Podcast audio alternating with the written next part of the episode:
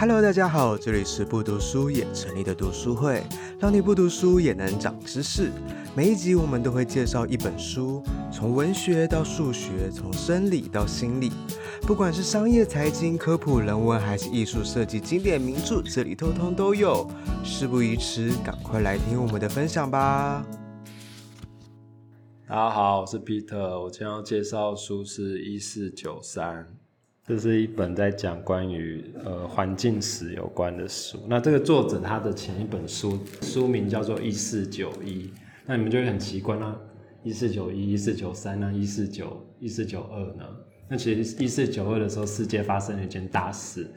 然后这个大事是什么？这大事就是哥伦布呃去美洲。对对，我们以前那念书的时候是学发现新大陆嘛，可是后来好像这词好像有点不太对，是。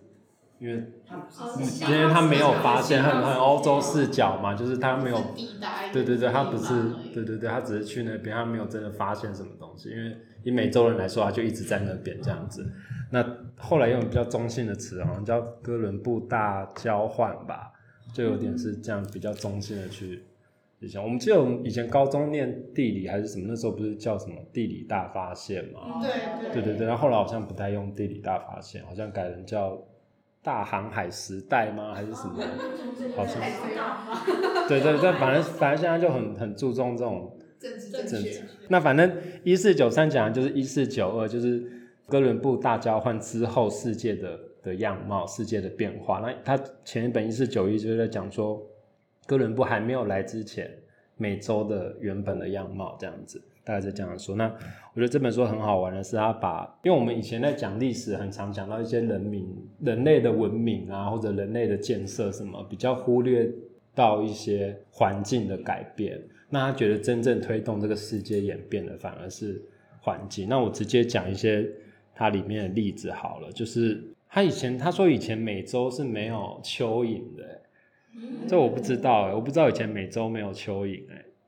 就是，是没有发现，就没有没有，就真的没有蚯蚓，就是蚯蚓是外外来种，是欧洲人带到美洲去。那之那很多讨论说，就是为什么西方为什么欧洲人可以那么迅速的征服这个世界，在那个大航海时代之后，他说有一点很重要的，就是因为欧洲人把自己的呃作物或者是自己熟悉的昆虫、自己熟悉的动物带到。那个地方，不管是美洲还是亚洲，然后在各地这些殖民地快速的建立了所谓的生态版的欧洲，让他们可以更适应这个社会。所以不是说，呃，之因为在之更之前不是郑和下西洋是早啊早大航海时代好几百年嘛？那为什么后来亚洲人没有去征服非洲？就是因为当时欧洲人带去很多东西，包含像蚯蚓，包含像蜜蜂这些这些昆虫，然后去改变了。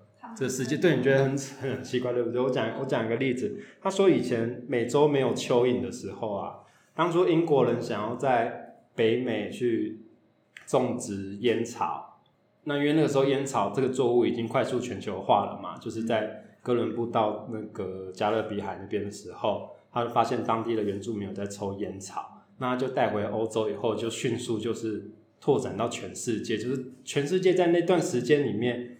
呃，到处都有大家在抽烟草的的的记录，这样子就是快速蔓延到全世界，这样子就是可以看到尼古丁对于人类的的影响，影响就是从那个时候开始，就是各地都有什么在在中东被伊斯兰人抢劫，然后他要求的赎金是给他烟草。或者是在中国，什么那个时候的士兵，很多人去把自己的武器卖掉，去换烟草，这样各地都有这样的记录。当初大部分的烟草都是掌握在西班牙人的手上，那英格兰人就觉得他们不行再这样下去，然后每年要花非常多的钱再去购买烟草，他们决定自己也在北美的殖民地种植。那在北美的殖民地种植，他们就就开着船要去把烟草载回欧洲嘛。那开着船，他们就带着那个烟草的箱子。呃，装烟草的桶子去，那那个桶子不可能是空的嘛？你船中横跨大西洋，你需要有重物去压舱嘛？所以它那个桶子里面就装满了欧洲的泥土，那这些泥土就带着那个蚯蚓，就一起带到了美洲这样子，然后就把蚯蚓在内的泥土倒到地上，然后装烟草回去。然后呃那些蚯蚓就开始快速翻遍了美洲大陆的土地，然后才让呃美洲大地变成一个跟欧洲比较相似的地方这样子。他说，在过去，呃那些欧洲人刚到美洲的时候，看到的是森林，然后下面是灌木丛，然后下灌木丛的下面是一大片落叶层，那落叶层的下面是沼泽这样子。那他说，蚯蚓去了以后，就是快速把这些落叶层都都弄消失了，然后也疏通了呃当地的土地这样子，然后沼泽也就变不见，然后就变非常干旱、比较干燥的地方这样子。它里面大概是介绍这样的的形式啊，我觉得蛮有趣的，大概是这样的书。所以它里面就是就是在讲环境的改变，怎么让欧洲人渗透美洲这样吗？渗透渗渗透世界，它里面其实讲很多啊，包含刚刚前面讲的物种嘛，那还有透过贸易，还有透过殖民的方式，那呃，对对对对，环境只是一 part 这样子。像当初十十六世纪哦，明朝灭亡的的原因，就是后世很多来讨论说，为什么当时明朝会灭亡，就是因为清朝人从就就下来嘛。但在当时明朝的内部有很多问题，就是干旱了好几年，那。那个时候就是全世界各地都有干旱的灾情，那这些环境史学家就在想说，诶，到底为什么全世界突然在那一时期变成了小地球变成了小冰河期？就是为什么气温都降低了这样子？那后来研究就发现说，当时欧洲人不是到美洲吗？那不是带来很多传染病进去吗？然后导致杀杀死了非常多美洲的人人口。那原本美洲的原住民他们的耕种方式是。火耕就是他们会放火烧森林这样子，那但是因为他们全部都被传染病给感染，然后都死掉大半部分，所以已经没有人在烧森林了。那森林就开始迅速的扩张，然后就森林树很多嘛，就什么二氧吸收二氧化碳什么的，然后温度就慢慢降低，导致全地球就在那个时候进入了干旱期这样子。对啊，就是。动一把呃呃动全身，对对对，蝴蝶效应的那种感觉，这样。对啊，就是我们在讲全球化的时候，好像比较多是在讲说经济上的、政治上的对人类行为，但其实很多部分其实是环境去去造成的。这块好像以前比较不会特别去想到的事，这样子。对，那我最后再讲一个，它里面提到也是很有趣的例子，就是为什么当初英国人会、英格兰人会引进。那个非呃黑奴这样子，哦，我之前一直以为黑奴是你们看猎人吗？就是漫画的那个猎人，就是很像那个蚂蚁，它它要去抓人，不是他们就一起飞到，对不对？蚁王一起就飞到那边，然后把可能老弱妇孺杀掉，然后把强壮的人抓回去当当时，我一直以为以前的黑奴是这样子，可是对它里面讲说，就是非洲当地社群本来就会有这种奴隶制度，就是他们本来就一直有在。呃，抓奴隶，就各个部落之间在互相抓当，当当他的奴隶这样，或者亲戚间，假如说我欠你钱，那可能就变成我会去你们家当奴隶这样子的形式。所以，欧欧洲人当初去非洲抓奴隶的时候，就是跟当地的非洲人购买，就是这个正当的努力的进来这样子，不是不是真的去去抓。当然，但是到了美洲或者到了其他地方去，可能有被。就是有被强迫去对对待一些不好的行为，但他们其实，在非洲的时候是被就是正当行为购买。那不管它里面提到说，英格兰人是最不可能去去续黑奴的地方。那呃，它里面有提到很多原因啊，大家有兴趣可以再去看书。然后讲后面的就是，呃，最后美国不是因为黑奴问题导致了南北战争嘛？就他就在想说，那为什么是南北战争？为什么是以南北为分界呢？就是。对我，大家大家会觉得是棉花田嘛？因为南部比较重比较多棉花田嘛，劳力密集的工作需要很多黑奴嘛。但他就想说，其实那个时候美国的北部也有种棉花，那为什么当时不不引用黑奴呢？是因为当时有一种病媒蚊，非洲斑纹吧，还是埃及斑纹？他们能活的最北界，就刚好就是他们南北分战争的那个分界这样子。就是因为非洲人不怕那些。蚊蚊蚊子，所以他们在，所以他们在南部嘛，那北部已经没有蚊子了，所以他们没有必要再去引进黑奴，所以他们自然而然就会比较多是英英格兰当地的劳工去做那些事情这样子。然后南部是因为还有蚊子，那英格兰人在那边会受病媒蚊的的的侵扰，然后就可能死伤很多，所以需要去引进黑奴。这样子，然后才导致就是南部的黑奴是一个很重要的资源这样。子，对对，劳力资源这样子，对，我觉得蛮蛮有意思，蛮有趣的，嗯，打破。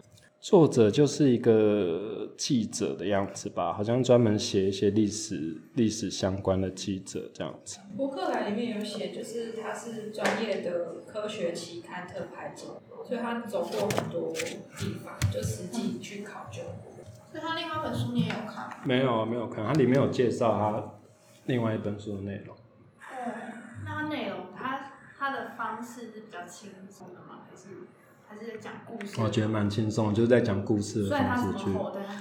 嗯，它里面分四大部分啊。第一部分好像是在讲欧洲人到美洲之后发生的事，然后第第二部分是欧洲人从美洲带了什么东西到亚洲，然后去改变。那个时候我们知道清朝初期的时候，中国人口开始暴涨嘛。那为什么暴涨？就是因为他们从美美洲带进了韩籍呀，韩籍跟玉米、番薯跟玉米。